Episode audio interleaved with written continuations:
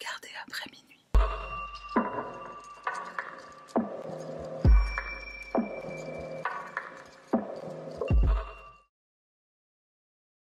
Salutations cher panda, moi c'est Sarah, bienvenue sur ma chaîne et avant de commencer, je te présente la mascotte de À regarder après minuit. Tu dis bonjour Devdas? Tu dis bonjour? Je te présente mon fils, Devdas, il s'appelle Devdas, pas de commentaires sur le prénom si ce n'est des choses gentilles parce que je me suis pris beaucoup de remarques sur Instagram, je ne tolère plus. Devdas c'est un sacré de Birmanie, c'est un mâle, il est né en août et euh, bah, j'ai jamais vu un chat aussi câlin de ma vie. Donc, euh, donc voilà, c'est la nouvelle mascotte et c'est surtout mon petit bébé. Pour notre affaire de ce soir, on retourne en Asie et plus précisément en Indonésie.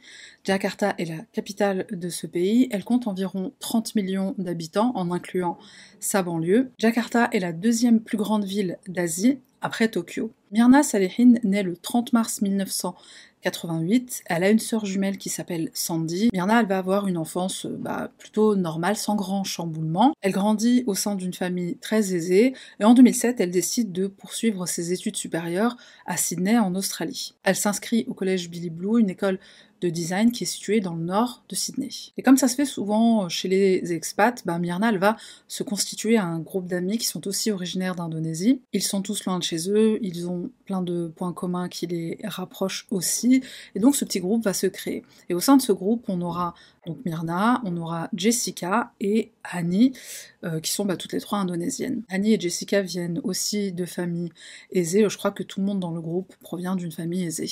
Myrna a un petit copain qui s'appelle Ils vont se rencontrer alors qu'ils sont encore en Indonésie. Arif décrit Myrna comme la personne la plus merveilleuse qu'il ait rencontrée. Il dit qu'elle a une très belle vision de la vie. Arif est un citoyen australien, mais il réside à Jakarta et lui aussi, il fait ses études Sydney. Après que tout ce beau petit monde ait obtenu leur diplôme, le couple Myrna et Arif décident de rentrer en Indonésie ainsi que leur amie Annie. Seule Jessica va rester à Sydney, elle va chercher du travail et elle finira par obtenir un visa long séjour, donc elle reste en Australie. Dans un premier temps, elle va travailler comme designer dans un laboratoire de chimie. Ensuite, elle va prendre poste dans une société de services d'urgence, je crois un service d'ambulance, toujours en tant que designer. De son côté, Myrna aussi devient graphique designer, au départ en freelance. Ensuite, elle va rapidement devenir directrice artistique, probablement au sein d'une compagnie que son père possède, puisque bah, devenir directrice en aussi peu de temps, c'est quasiment du jamais vu. Malgré la distance qui les sépare, Jessica va rester en contact avec les amis qu'elle s'est faites à l'école, avec Annie, Jessica, avec d'autres aussi. Elles vont continuer de s'écrire, de s'envoyer des messages. Myrna, elle va retourner en Australie pour quelques jours de vacances à plusieurs reprises. Une première fois, elle s'y rend avec Arif, son petit ami, une seconde fois avec sa mère, une troisième fois, elle s'y rendra seule, mais cette fois-là, ça va pas bien se passer avec Jessica. On est donc en 2014, Myrna est de retour à Sydney pour un petit séjour, donc elle veut voir son amie Jessica, les deux femmes vont se, se retrouver, aller au resto. Alors qu'elles sont en train de dîner, Jessica va annoncer à son amie qu'elle vient de faire une rencontre. Elle est avec un homme, elle a commencé une relation avec un homme qui est australien, qui s'appelle Patrick O'Connor. Elle lui parle un peu de lui, alors dans l'ensemble, c'est quelqu'un de plutôt bien. Les seules choses qui la dérangent, c'est le fait que, bah, il boit un peu beaucoup d'alcool, il se drogue occasionnellement, et il n'arrive pas à garder un travail plus de quelques semaines ou quelques mois. Mais sinon, c'est un mec bien. Euh, d'après elle. Myrna, c'est le genre de femme qui n'a pas peur de s'exprimer, elle n'a pas peur de dire ce qu'elle pense, elle est très franche, un peu trop franche. On lui reproche parfois de dire les choses de façon peut-être un peu brutale, un peu radicale. Et là, elle va très mal réagir à ce que son amie Jessica vient de lui confier. Elle lui dit qu'elle mérite mieux que ça, que cette relation, bah, elle ira nulle part. En plus, Patrick, il est même pas indonésien, donc vraiment sous aucun angle, Myrna, elle approuve cette relation. Elle va même aller jusqu'à suggérer à Jessica de rompre avec cet homme. Et Jessica, elle est tellement choquée de, de la réaction à la confidence qu'elle vient de lui faire qu'elle va se lever, elle va partir, elle va quitter le restaurant sans même payer l'addition. En tout cas, sans payer sa part à elle. De là, les rapports entre les deux jeunes femmes vont changer, ce sera plus comme avant. Elles sont toujours amies, mais c'est plus comme avant. De son côté, Jessica, elle ne va plus avoir le même comportement, elle va commencer à faire des choses qui ne lui ressemblent pas, comme boire beaucoup d'alcool par exemple. Est-ce que Myrna avait donc raison sur le fait que Patrick aurait une mauvaise influence sur elle?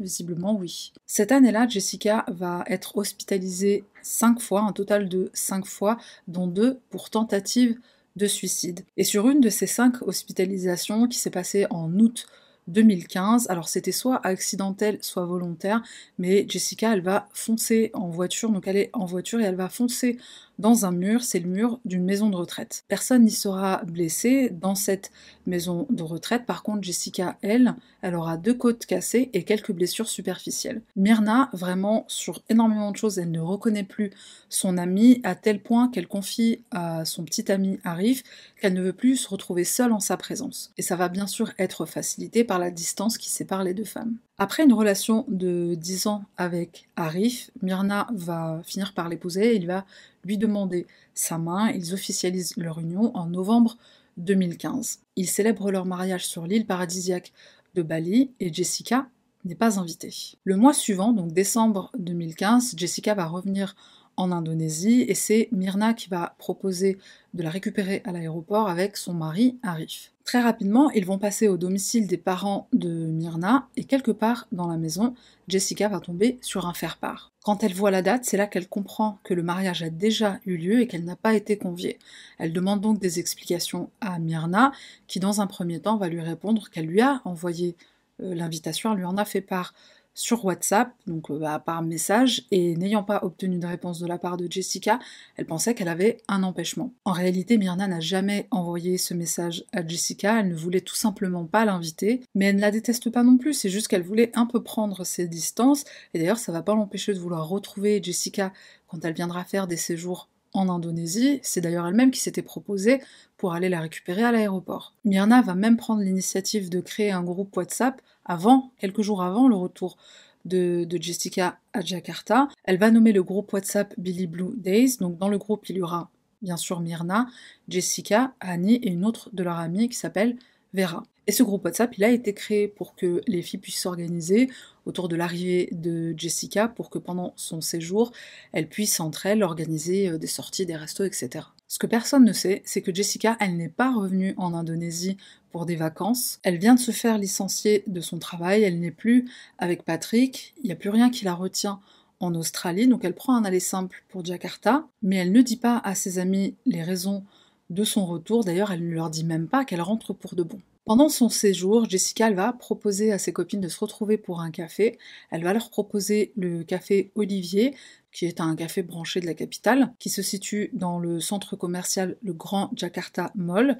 Les jeunes femmes se décident sur un jour de décembre, mais au final, elles vont reporter au 6 janvier 2016. Le rendez-vous est pris pour 17h, mais plutôt dans la journée, il va se passer des choses un peu étranges. La première chose, c'est que euh, le matin du 6 janvier, Jessica va écrire sur WhatsApp aux filles, à ses amis, pour leur proposer l'endroit. Bon, jusque-là, tout va bien. Mais elle leur dit aussi qu'elle veut les inviter, ce sera sa tournée, qu'elle leur propose de passer commande auprès d'elle. Alors Annie, elle va pas répondre au message. Par contre, Myrna, elle va lui dire que bah, en ce moment, elle est euh, en kiff sur le café vietnamien, donc elle prendra sûrement ça. Pour information, un café vietnamien, alors il y a plusieurs façons de le préparer, mais en gros, c'est surtout dans la technique. On utilise une sorte de réservoir métallique pour mettre du café moulu. Ensuite, on place cet objet au-dessus d'un verre. On verse de l'eau qui est presque bouillante, on laisse la magie opérer, et ce café, on peut le consommer soit chaud, soit froid en y mettant des glaçons. On peut également ajouter dans le fond du verre du lait concentré. Celui que Myrna, elle préfère, c'est la version froide avec le lait concentré. Jessica va arriver au café Olivier plusieurs heures avant le rendez-vous. Sur les images de vidéosurveillance, on la voit arriver à 15h30. Elle entre, elle jette un coup d'œil et elle ressort. Elle fait quelques achats dans le centre commercial et elle revient quelques minutes plus tard. Avant de s'installer à sa table, bah, elle va observer un peu autour d'elle. Alors elle observe quoi? On ne sait pas trop. Est-ce qu'elle essaie de pister les sorties de secours comme moi je le ferais dans un endroit que je connais pas, au cas où il y a le feu et qu'il y avait ce carapaté?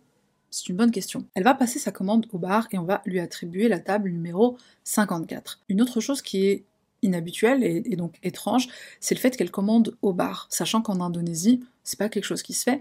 D'ailleurs, le serveur lui-même lui a proposé quand elle est arrivée au comptoir qu'elle aille s'installer et qu'un serveur ou une serveuse viendrait prendre sa commande. elle va répondre bah désolé, en fait je réside en Australie. En Australie, c'est comme ça que ça se passe. En fait, je pense que c'était juste pour glisser le fait qu'elle habitait en Australie, parce qu'elle est indonésienne, donc elle se rappelle très bien de comment on procède en Indonésie, surtout que le café Olivier, enfin c'est un, café-restaurant, c'est pas un bar comme euh, un bar traditionnel euh, où tu vas au comptoir et tu prends euh, ton café ou ta boisson, tu vas t'asseoir et tu attends qu'on vienne te servir. Donc elle passe sa commande et avant de s'installer à sa table, elle demande au serveur de prendre une photo d'elle. Et je reviendrai en fin de vidéo sur cet élément parce que je pense qu'il n'était pas anodin. Quand Jessica arrive à la table 54, elle s'assied et encore une fois, elle observe. Ses yeux font le tour du café, à la recherche de quoi? Ah, C'est une bonne question. Avec elle, elle a des sacs de shopping, et notamment trois sacs de la boutique Bath Body Works, et tout le monde sait que j'adore cette marque puisque j'en ai déjà parlé. Pourquoi Jessica, elle a trois sacs? De cette boutique Parce que faut savoir qu'elle a acheté trois petits flacons de gel antibactérien qui sont vraiment minuscules et qui auraient pu largement rentrer dans un seul sac. Elle n'a pas eu le temps de leur apporter quelque chose d'Australie, donc elle a profité de son arrivée en avance pour leur acheter à chacune un petit cadeau. Sur les images de vidéosurveillance, on voit qu'elle dépose les sacs par terre près d'elle, puis elle les pose sur la table, ce qui va bloquer la vue de la caméra de surveillance qui se trouve en face d'elle. On ne verra plus que son visage, on ne voit plus reste de son corps. Bon déjà euh, c'est sale, hein, les sacs ils étaient par terre il y a deux secondes. Et puis qu'est-ce qu'elle fait de ses mains? Euh, bah, C'est une très bonne question. Elle va attendre ses amis pendant presque une heure avec des boissons euh, qui vont finir par tiédir alors qu'elles doivent être consommées froides. Les glaçons dans le café vietnamien de Myrna, bah, ils sont fondus, et les deux autres boissons que Jessica avait commandées pour elle-même et pour Annie, c'est des cocktails. Annie ne boit pas d'alcool, donc pourquoi elle lui commande un cocktail? Cocktail qu'en plus elle va finir par boire elle-même avant l'arrivée de ses amis. Autre chose étrange que Jessica va faire pendant ce laps de temps pendant lequel elle est seule à attendre ses copines, c'est que juste après avoir passé commande, elle va demander au serveur de fermer la facture, de clôturer la facture. C'est quelque chose qu'on ne fait pas en France, mais c'est une pratique qui est assez courante dans certains pays, notamment aux États-Unis ou en Australie. En Indonésie, c'est quelque chose qui se fait aussi, et ce que ça veut dire, tout simplement, c'est que bah, pour cette table-là, il n'y aura plus de commande derrière. Le serveur, sur sa caisse, il peut donc valider la commande comme euh, finalisée, et il restera plus qu'à payer l'addition. Myrna et Hani arrivent au café à 17h16 précisément, elles sont un tout petit peu en retard. Elles vont retrouver Jessica, salut ça va, installez-vous les filles, vos boissons sont prêtes. Myrna prend une grosse gorgée de son café vietnamien. Il est froid, donc euh, tu le sirotes pas comme si c'était un café trop chaud, euh, tu bois ça comme, un jus d'orange. Donc elle boit une très grosse gorgée. Tout de suite, elle va se plaindre d'un goût très bizarre, elle va faire ce geste devant sa bouche, euh, geste qu'on fait comme quand on est pris de dégoût. Elle dit à Jessica, ce café il est infect, tiens, goûte. Jessica refuse, elle demande à Annie de le goûter. Euh, Annie va prendre une toute petite gorgée qu'elle ne va même pas avaler. Elle va confirmer qu'en effet ce café a un goût horrible, ça lui brûle un peu la langue et même la couleur. La couleur c'est pas celle qu'il a habituellement. Jessica va tout de suite interpeller un des serveurs et lui dire Vous avez mis quoi dans le café? D'un coup, Myrna va relever la tête en arrière, elle ne se sent pas bien du tout, elle a du mal à respirer et elle va même commencer à convulser. Annie est complètement affolée, elle va essayer de porter secours à son amie, des serveurs et des serveuses vont également rappliquer en courant pour essayer d'aider la jeune femme. Personne ne comprend ce qu'il se passe, est-ce qu'elle fait une crise d'épilepsie? Pourtant elle n'en a jamais fait, mais ça y ressemble. Quand de la mousse blanche va commencer à sortir de la bouche de Myrna, que ses bras et ses mains vont devenir bleus et son visage tout blanc, Annie va téléphoner à son mari Arif. Elle lui explique ce qu'il se passe, elle est complètement paniquée, complètement affolée, donc elle lui transmet sa panique. Arif va quitter son travail et se rendre au centre commercial. On appelle les services d'urgence qui viennent chercher Myrna et la transportent à l'hôpital. Il se trouve qu'il y a un hôpital dans le centre commercial au rez-de-chaussée. Malgré sa proximité et malgré la rapidité d'intervention des services d'urgence, Myrna va faire un arrêt cardiaque et elle va décéder quelques minutes après son arrivée à l'hôpital. Le médecin dira plus tard que de toute façon, avant même son arrivée au service d'urgence, elle était déjà cliniquement morte. Lorsque cette affreuse nouvelle est annoncée à l'entourage de Myrna, Hani s'effondre, elle pleure la mort si soudaine de son amie, et puis elle commence à réaliser que elle aussi, elle y a goûté à ce café, donc elle demande au médecin, les mains tremblantes, est-ce que moi aussi je vais mourir? En prévention, le médecin va quand même lui donner des médicaments, mais il n'est pas inquiet vu que bah, elle n'a ni convulsé, ni perdu connaissance, elle ne présente aucun des symptômes que Myrna avait juste avant de mourir, donc il n'est pas inquiet. Après que Myrna ait été transportée à l'hôpital, le jeune homme qui lui a servi le café va récupérer son verre. Il va verser un peu de café dans sa main, il va le goûter, il va recracher et il va décider de conserver le verre. Alors, dans une autre version, ce serait la manager du restaurant qui aurait pris cette décision. Quoi qu'il en soit, le café vietnamien est conservé, il est mis de côté pour peut-être faire des analyses plus tard si besoin, et ça, c'est quelque chose qui va être crucial pour la suite des événements. Myrna Salihin n'avait que 27 ans, elle venait tout juste d'épouser l'homme de sa vie, il n'était marié que depuis un mois, et puisque ce décès d'une jeune femme de 27 ans est anormal, la police intervient. Un des médecins contacte les autorités pour leur signaler cette mort plus que douteuse, il faut qu'il y ait une enquête. Dans un premier temps, les policiers vont interroger les deux amis de Myrna sur le déroulé précis des événements. Ils interrogent ensuite la famille de Myrna, ses parents, son frère, sa sœur jumelle, son mari. Est-ce qu'elle a des antécédents médicaux? Non, aucun.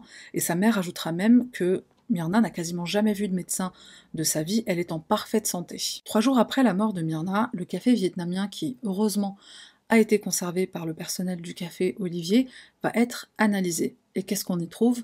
Une dose mortelle de cyanure. Le cyanure, c'est quoi? Bah, c'est un poison, et sans rentrer dans les détails, puisque je veux pas perdre, en gros, ce que ça va provoquer, le cyanure, dans le corps, c'est que ça va comme fixer l'oxygène. Et puisque l'oxygène ne circule plus dans les organes, notamment le cerveau et le cœur, ça va provoquer des convulsions, puis un arrêt cardiaque. Ce qu'il faut savoir aussi sur le cyanure, c'est que d'après mes recherches, ça marche mieux à température froide. Donc euh, le café vietnamien euh, glacé, bah c'était l'idéal en fait. Au départ, la famille Salihin refuse qu'on procède à une autopsie. Ils ne veulent pas qu'on endommage le corps de leur fille. En fait, pour les funérailles, ils ont l'intention de garder le cercueil ouvert et ils ne veulent pas que son corps soit endommagé, ce qui est compréhensible. Mais les médecins vont insister, il faut absolument qu'on puisse savoir de quoi elle a été tuée, comment elle a été tuée, est-ce que c'est bien le cyanure qu'il y avait dans le café? La famille de Myrna finit par céder. Le médecin légiste, le docteur Boudi Sampurna, va procéder à l'autopsie et bien sûr il va trouver du cyanure dans l'estomac de Myrna. Il constate également que ses lèvres sont gonflées et comme un peu brûlées, ce qui a été provoqué aussi par le cyanure. D'ailleurs, comme l'avait indiqué Hani, elle aussi quand elle a goûté le café, ça lui avait brûlé la langue. L'enquête continue donc avec la mort de Myrna étant officiellement déclarée comme causée par un empoisonnement au cyanure. Donc qui est responsable Les policiers vont procéder à une reconstitution des faits dans le café Olivier le 11 janvier avec Hani, Jessica et une serveuse qui jouera le rôle de Myrna. Et bien sûr, les soupçons vont très vite se porter sur Jessica. Elle est arrivée très en avance au café, elle a bloqué la vue de la caméra de surveillance juste en face d'elle avec ses sacs de shopping, donc ce qu'elle faisait de ses mains, on ne voit pas. Ce qu'on voit en revanche, c'est sa réaction quand Myrna commence à convulser. On voit bien que Annie et le personnel du café essayent de l'aider, ils sont affolés, mais Jessica, elle est là, elle est debout à attendre que ça se passe. Elle est hyper détendue, comme si de rien n'était.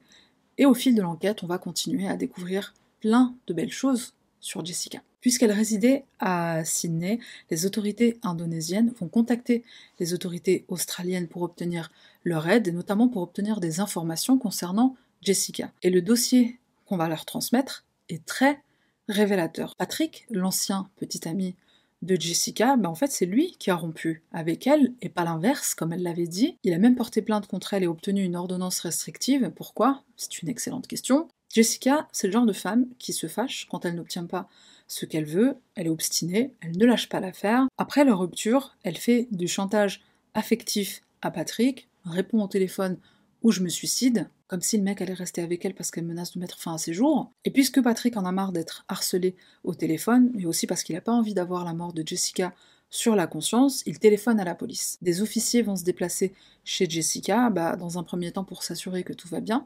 Elle va les faire entrer, et là, dans la cuisine, ils vont remarquer qu'il y a trois lettres. Une est destinée à ses amis, une à sa famille, et dans une troisième, bah, en fait, elle écrit que Patrick est responsable de son meurtre, qu'elle voulait euh, piéger, euh, faire piéger Patrick, le faire accuser de son meurtre, qui en réalité aurait été un suicide. Malgré la gravité des faits, au final, il n'y aura pas de poursuite judiciaire, seulement une ordonnance restrictive pour que Jessica n'approche pas de Patrick et de sa famille. Et c'est pas la seule ordonnance restrictive contre Jessica. On se rappelle qu'elle s'est fait licencier. Alors pourquoi? Après son accident de voiture, qui était peut-être une tentative de suicide, sa patronne, qui s'appelle Christy, lui rend visite à l'hôpital. Elle lui demande si elle a essayé de se suicider, ou pire, est-ce qu'elle a essayé de tuer quelqu'un dans cette maison de retraite? Jessica lui répond Si je voulais tuer quelqu'un, c'est pas comme ça que je m'y prendrais. Je connais la bonne dose tuer quelqu'un. En plus de cette étrange révélation qu'elle fait à Christy, bah, Jessica, elle va se disputer avec elle et elle va menacer Christy elle-même et sa mère. Toi et ta mère, vous devriez mourir. Je crois qu'en plus, elle lui a écrit un email, donc elle a laissé trace derrière elle. Christy, elle va déclarer également aux autorités que Jessica, c'est quelqu'un qui peut être vraiment très gentil, très avenant et très professionnel, mais elle a un deuxième visage. Elle peut être très méchante, très agressive, elle est capable de mentir et de manipuler pour arriver à ses fins. Quand elle apprend que Jessica est impliquée dans une affaire de meurtre, elle dit qu'elle n'est pas étonnée. Bah, D'ailleurs, elle-même a été menacée. Dans un premier temps, Christie va demander une ordonnance restrictive le 30 novembre 2015 et le 1er décembre, Jessica sera licenciée. Donc là, tout de suite, concernant Jessica, on comprend que au moins pour l'année 2015, on est dans un contexte assez particulier. Elle n'est plus avec son copain, ça se passe pas très bien au travail, elle est déprimée, elle est en train de devenir alcoolique,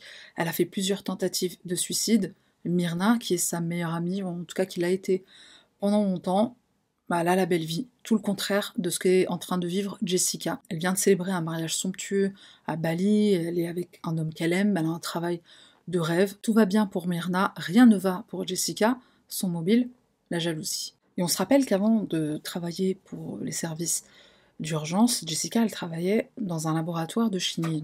Est-ce que c'est là qu'elle s'est procuré le cyanure? Jessica maintient son innocence, elle n'a pas tué sa meilleure amie, pourtant ça va pas empêcher les gens de faire fuser les rumeurs sur Facebook. Et Jessica, elle va poster un message sur son compte Facebook à elle, dans lequel, dans un premier temps, elle va demander à toutes les personnes qui l'ont calomniée de supprimer leur message et de publiquement s'excuser, sinon elle n'hésitera pas à entamer des poursuites judiciaires.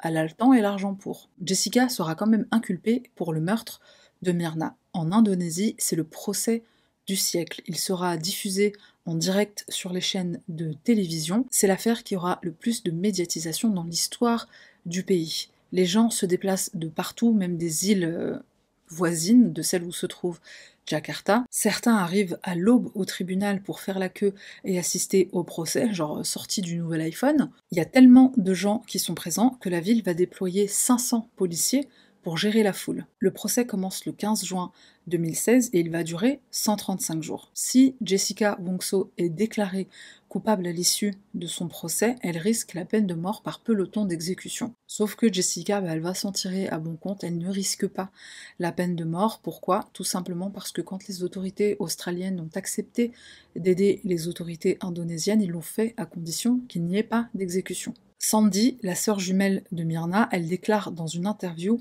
œil pour œil, une vie pour une vie. Elle veut la mort de Jessica. Le père de Myrna, Damarwan Salihin, il va missionner plusieurs personnes qui, je crois, travaillent pour lui. Il va leur demander de distribuer aux personnes qui viennent assister au procès des t-shirts, des pancartes et des pins avec écrit dessus Justice pour Myrna. Du côté de Jessica, seul son oncle, qui fait partie des avocats de la défense, sera présent au tribunal pendant toute la durée du procès. Ses parents refusent de venir. Il me semble qu'ils seront là pendant le verdict, donc le dernier jour, mais ils seront absents pendant toute la durée du procès, malgré le fait que Jessica soit très proche de sa mère. Elle déclare notamment que quand elle prend son bain, quand elle, euh, quand elle sort de, son bain, c'est sa mère qui, euh, qui lui peigne les cheveux. C'est un petit peu chelou, je trouve, mais bon. Étant donné que la famille de, Jessica, bah, ils sont pétés de thunes, ils vont embaucher, ils vont engager l'avocat le plus connu du pays. C'est euh, l'équivalent de, de Maître Vergès en France. Il va avancer dans un premier temps que bah, il n'y a aucune trace de cyanure qui a été retrouvée ailleurs que dans l'estomac. Il n'y en avait pas dans les poumons, il n'y en avait pas dans le cœur. Mais d'après un expert, c'est pas impossible qu'il y ait du cyanure uniquement dans l'estomac, probablement aussi sur ses lèvres, puisqu'elles étaient un peu gonflées. Et d'ailleurs, il va dire, euh, même s'il n'y en a pas ailleurs, comment on l'explique le cyanure qui est dans l'estomac? Sur 10 cafés vietnamiens qui ont été servis ce jour-là au café Olivier, il n'y a que le café de Myrna qui contenait du cyanure. L'avocat de Jessica va ensuite prétendre que euh, bah, c'est le barista qui en fait a empoisonné Myrna sur les ordres de son mari Arif. Il l'aurait payé une certaine somme en lui demandant de verser du cyanure dans la boisson, dans la préparation euh, que sa femme allait consommer. Bien sûr, Arif dément, il coopère totalement avec la police. Ces derniers vont vérifier tous ses comptes en banque il n'y a absolument rien qui permettrait de prouver cette allégation. Autre corde à l'arc de l'avocat de la défense, c'est qu'il va accuser la famille de Myrna. Ils auraient, soi-disant, fait assassiner leur propre fille pour toucher une assurance vie d'un montant de 5 millions de dollars US. Encore une fois, la police vérifie auprès de la famille Salihin, il n'y avait pas d'assurance vie sur Myrna. Pendant le procès, Jessica, elle ne peut pas ou elle ne veut pas répondre à certaines questions, notamment la question concernant la paille. Un des serveurs du café, Olivier, va témoigner, il va préciser que la procédure quand on sert une boisson, c'est de mettre la paille à côté du verre et pas à l'intérieur. Et d'ailleurs, sur la paille, il y a encore une petite partie de l'emballage qui est conservée pour des raisons d'hygiène. Mais quand il est revenu avec les autres boissons, avec les cocktails, il a remarqué que la paille était à l'intérieur du café. Circonstanciel, certes, mais ça soutient quand même l'idée que peut-être quelqu'un a utilisé cette paille pour touiller à l'intérieur du café. Quelqu'un, bah, Jessica, parce qu'il y avait qu'elle euh, à ce moment-là. Le pantalon déchiré de Jessica où est-il et pourquoi il était déchiré. Juste pour information, je pense que le mot déchiré, c'était peut-être pas la bonne traduction. J'ai fait mes recherches principalement sur des articles en indonésien que j'ai fait donc euh, traduire bah, par Google. Elle n'était pas excellente la traduction, mais elle était plutôt correcte. Je pense qu'à défaut du mot déchiré, ils auraient peut-être utilisé le mot brûlé ou, euh, ou troué. Enfin, c'était pas une déchirure comme on ferait avec, euh, je sais pas, un ciseau ou un couteau par exemple. Ce qu'on va découvrir par le biais d'une des servantes de la famille Wongso, la famille de Jessica, c'est que le jour du meurtre, Jessica est rentrée, elle a pris une douche immédiatement après être euh, rentrée, elle a mis ses vêtements au linge sale et quand la servante lui a fait remarquer que le pantalon était déchiré et qu'il avait aussi une odeur bizarre. C'était pas une odeur de minou pas bien lavé, hein, c'était une odeur euh, étrange qu'elle ne reconnaissait pas. Jessica lui aurait alors demandé bah, de tout simplement le jeter. C'est un pantalon qui ne sera jamais retrouvé. Lors d'une perquisition qui a été effectuée au domicile de Jessica, de, sa famille, on ne retrouve pas de cyanure non plus.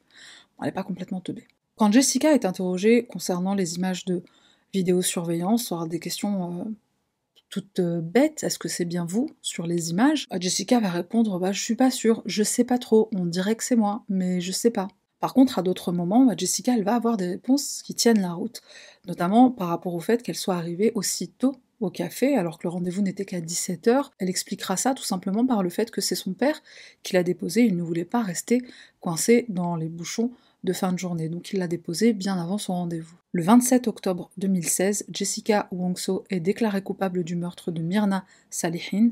Elle est condamnée à 20 ans de prison ferme.